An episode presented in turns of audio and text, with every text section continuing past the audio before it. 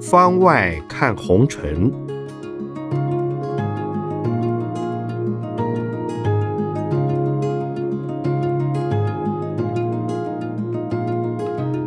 圣严法师著。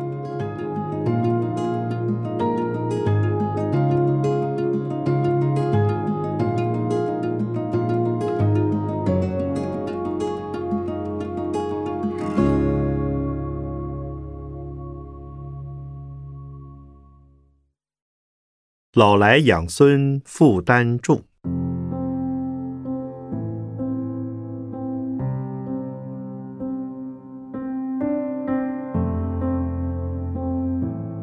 有人问：台湾的隔代教养家庭越来越多，许多年轻父母生了小孩就丢给阿公阿妈养，但是如果阿公阿妈环境不好，要出去赚钱。年纪也大了，很难帮助小孩学习。最近有个小朋友的阿妈，连入学通知单都看不懂。小朋友上完一年级还不会写自己的名字，因为太缺乏文化刺激了。连校长都担心，台湾太少新生儿，也有许多人生了小孩却不负责任。这是社会的隐忧吗？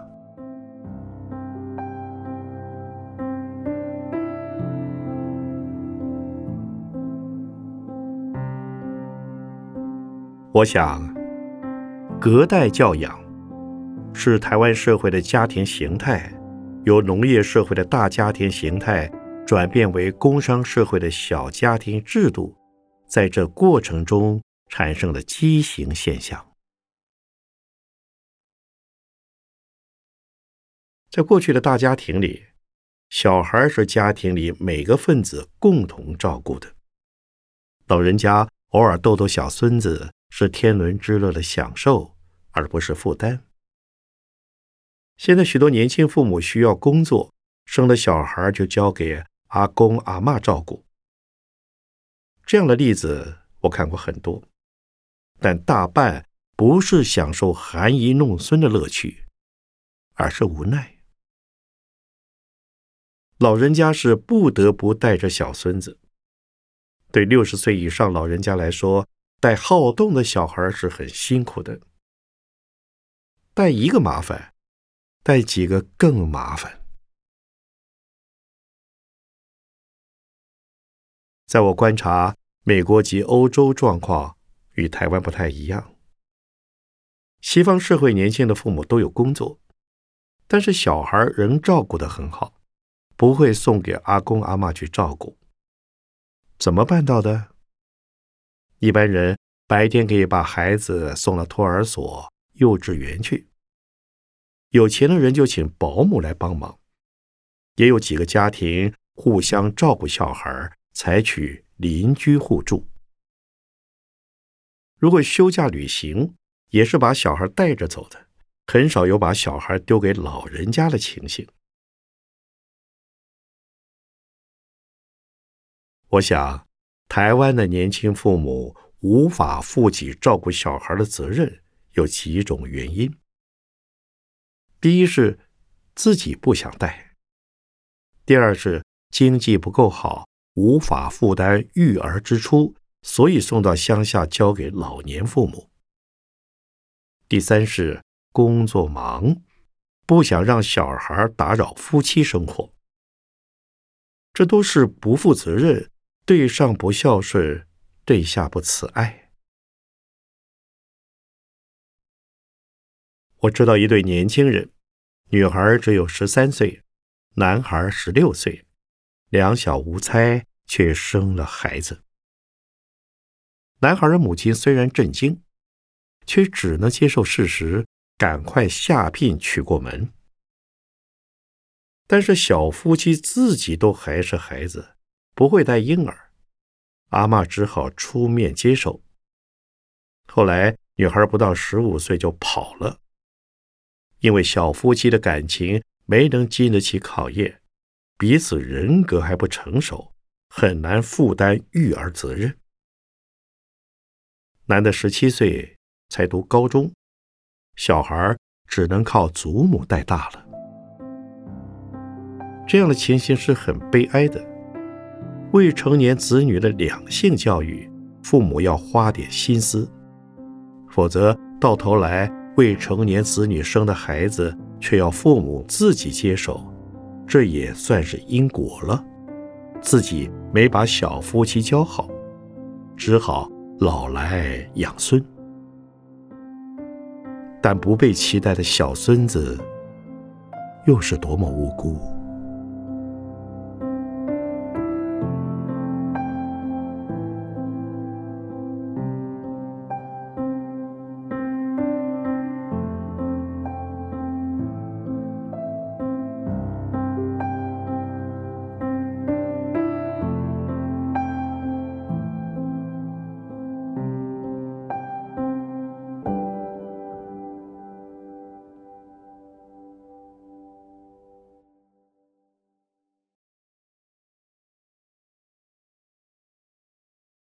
老人不堪尿布奶瓶。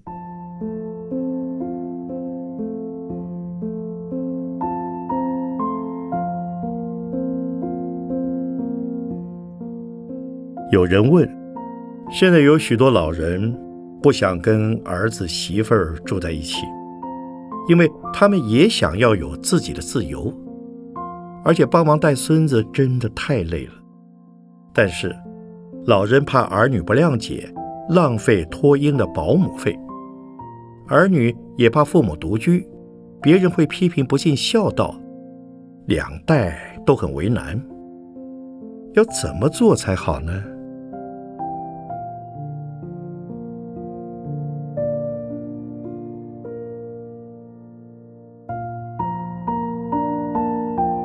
这是社会变迁快速，人的观念。来不及跟着变迁的结果，把旧观念用到新社会下，才有这种矛盾和困扰。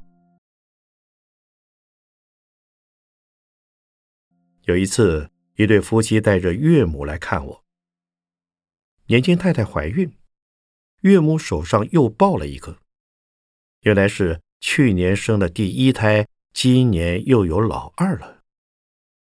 我恭喜岳母好福气，一下子就有两个外孙。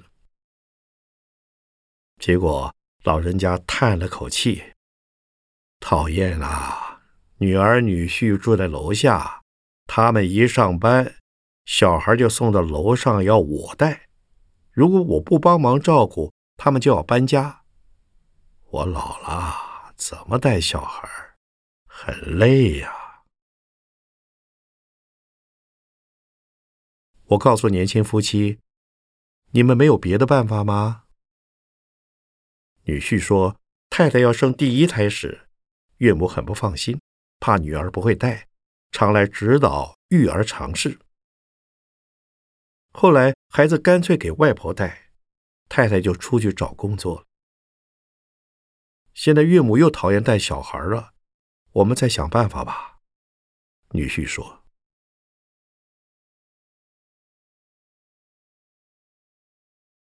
我想，两代之间各有各的感受。小孩偶尔让爷爷奶奶逗逗，是含饴弄孙、天伦之乐；都交给外公外婆带，则是一种包袱。他们已经养过下一代，还要带第三代，体力已大不如前了。尤其小孩长到一两岁之后，带起来很辛苦。谁该带小孩儿，不是保姆费的问题。有人舍不得儿女付保姆费，于是自己带，省下了保姆费，就该孝敬帮忙的老一辈。或者有些家庭付不起保姆费，这时父母就难为了，只好勉为其难照顾小孩不然家庭生计会有问题。现代的家庭考虑生小孩时，应该量力而为。能生几个才生几个。不论是出生、托婴，或是未来教育，都要考量负担能力。如果政府能提供比较好的制度，让家庭养儿育女的负担减轻，大家就能轻松的带小孩，不至于劳累上一代带小孩。在佛教徒立场，把小孩送回给父母带是不孝的，因为我们被父母养育成人，已经无以回报了，怎么还要父母帮我们养育下一代呢？如果父母喜欢孙儿女，偶尔看看很好，但千万不能成为老人的负担，让老人家在尿布、奶瓶中纠缠到头昏眼花，这是非常折腾的。孝顺的子女不会让父母有负担，这才是天伦之乐，不然何乐之有？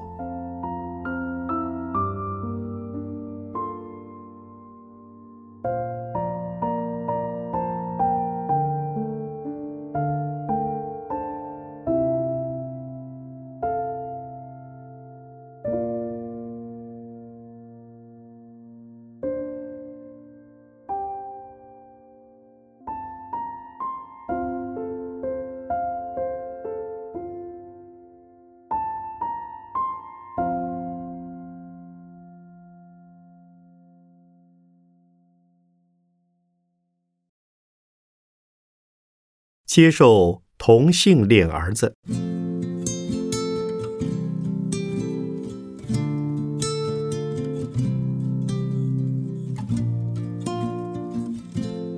有人问：有民意代表骂政府支持同性恋，并说政府有责任教导下一代同性恋是错误的行为。虽然大家都知道世界上除了异性恋，还有同性恋，但当父母发现自己的孩子是同志，却大半是惊恐、自责，甚至亲子反目，怎么办呢？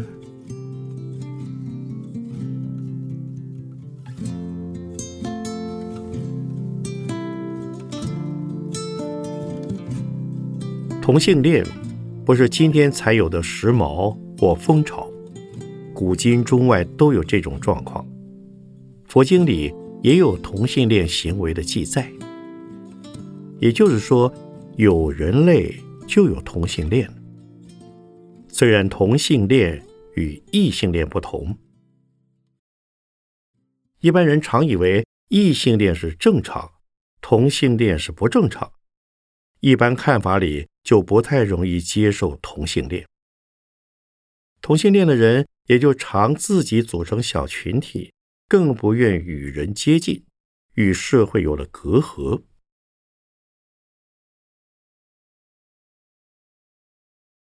有的父母如果发现自己的小孩是同性恋，会觉得可耻，担心小孩会被亲友看成不正常，好像畸形儿一般。同性恋不是畸形儿，他们也是人。但一般人总是戴着有色眼镜来看，做父母的难免心理上会有压力、有罪恶感，好像是自己没教好，没有好好导正孩子的性向，孩子才变成同性恋。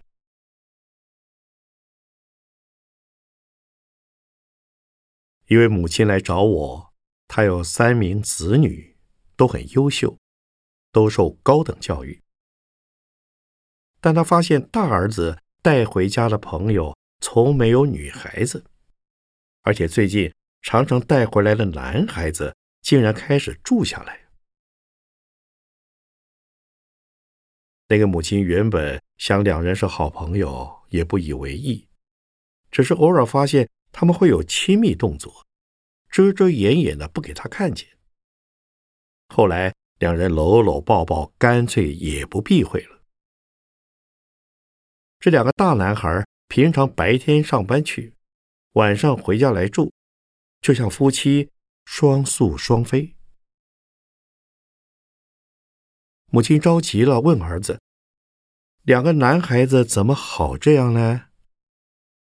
儿子说：“他爱的是男人，他是同性恋。”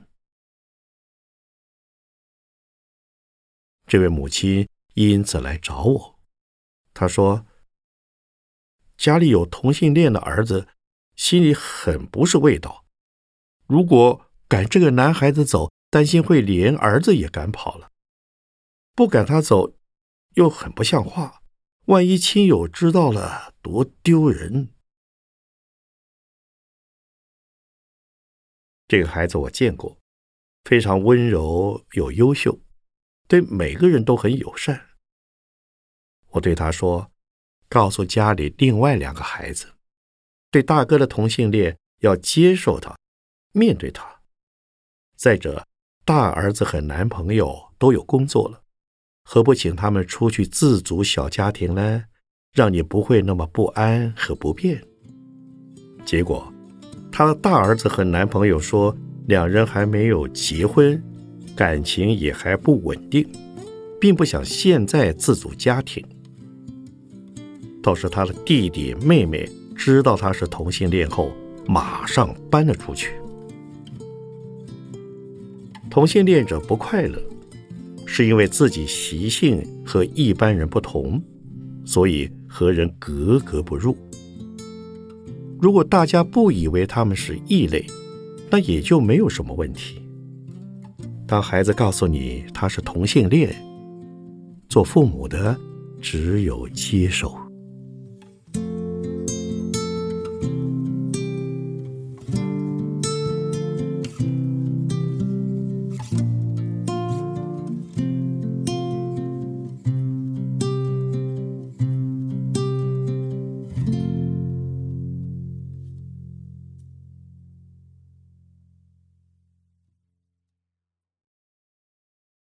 单身者适合收养小孩吗？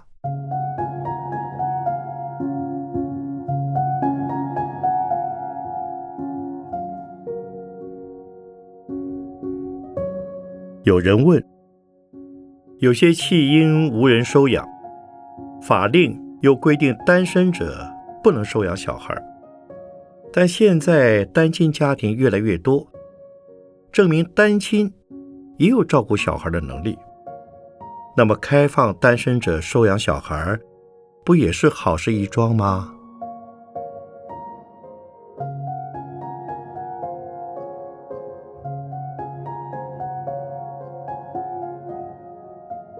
这要从开放单身者收养小孩的利和弊来看。单身的人渴望有小孩，希望能有资格。以法定程序收养小孩，但反对者认为单身者不能提供完整的家庭给孩子，或者是单身者可能对小孩有不当的教导。政府可以考虑对单身者收养小孩的种种疑虑，是不是可以用一些规定加以补救或防范，而不是。完全禁止单身者收养小孩。在还没有立法以前，只要有能力，任何人都可以收养小孩。现在却是矫枉过正，许多真正有意愿收养孩子的人却没有资格收养，让许多小孩无法找到适合的家。有些有能力抚养小孩的人也失去教养儿女的机会。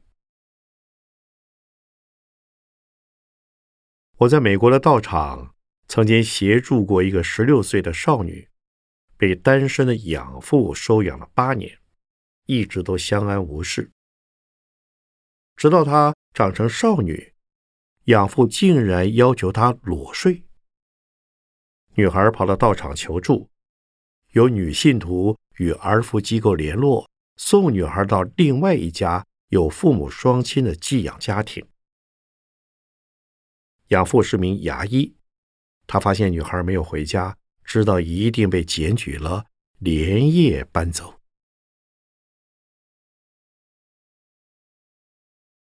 根据社会经验，有些人担心单身者无法提供完整的家庭，会对小孩性侵犯、贩卖小孩，或者缺乏其他大人制衡，会虐待小孩。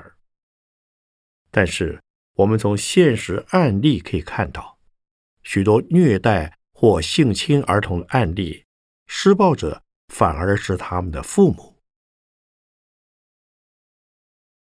也就是说，完整的双亲家庭也可能有问题父母。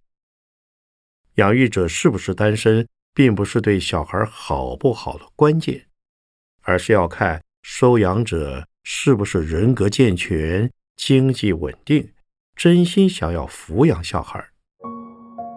所以，为收养小孩的人设立严格的条件，有时是因噎废食，防止不了。虐待儿童问题，却让许多有心收养孩子的单身男女不得其门而入。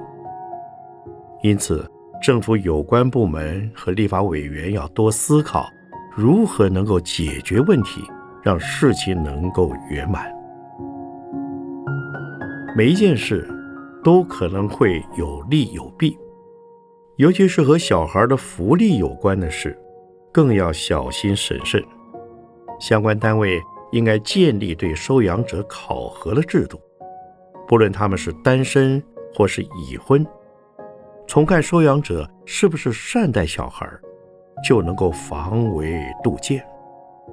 此外，对已懂事的儿童，也可以教育他们该如何保护自己，必要时随时与儿福机构联系。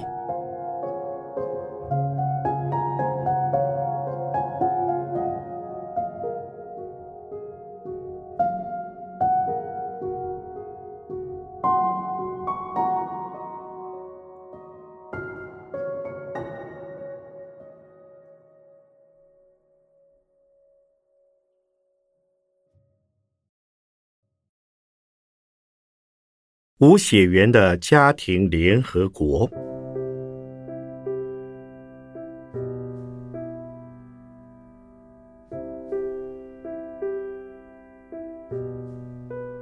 有人问：离婚率年年增高，再婚的人也不少，所以不少家庭是重新组合的，父母和子女不一定有血缘关系。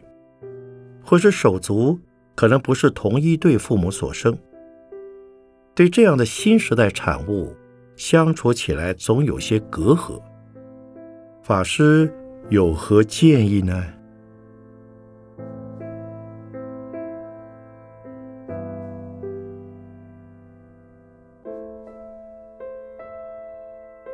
现代人对婚姻契约看得淡，只怕离婚率。会越来越高。既然如此，现代人就要有新观念来看待因离婚再婚而来的新家庭形态和关系。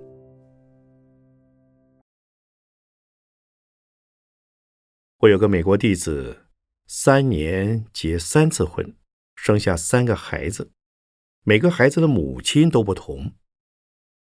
他结第三次婚时。我告诫他不要再离婚了。幸好他到现在还没有离婚，但他告诉我，只要有离婚的理由，还是会离婚，而且还会再结婚。我说不需要这么累吧？冲动结婚、冲动离婚都不是好事。孩子因为大人的决定。被迫要重新适应，也很无辜。过去妇女如果带着前夫的孩子再婚，孩子会被视为拖油瓶，因为孩子和继父没有血缘关系，被视为外人，生活的很痛苦。也有后母虐待前妻儿女的传闻。其实。能不能把前夫或前妻的孩子视如己出，都是一念之间而已。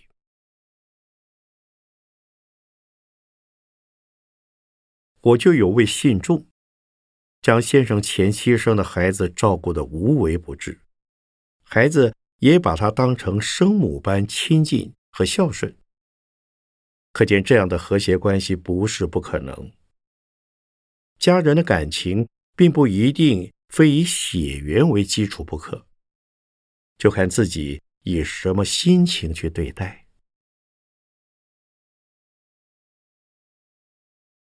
再比如，我们常看到西方人来台湾领养小孩，小孩长大了再回到台湾寻根，那些小孩。有些还有严重的残障，但在国外受到很好的爱护和教育。领养父母认为，既然要养，就当成自己的小孩，不会因为没有血缘关系而有差别，否则就不会千里迢迢来领养了。但是，台湾有些家庭的观念还没办法调整过来。常会有差别性，比如过去有人将养女当成女佣看待，甚或虐待。但就我所知，也有许多养女被当成亲生女儿照顾与疼爱的感人故事。总之，即使一个家庭像联合国一样，有各种不同成员也无妨，能够成为家人也是缘分。只要父母心态正确，子女就能有好的家庭关系。随着社会变化，我们应该以更宽大的心胸来面对、承受、营造新的家族观念。更何况，即使有血缘关系的家庭，也会发生子女勾心斗角、争财产、争事业的问题。可见，家庭是不是和乐？血缘并非是保证的关键。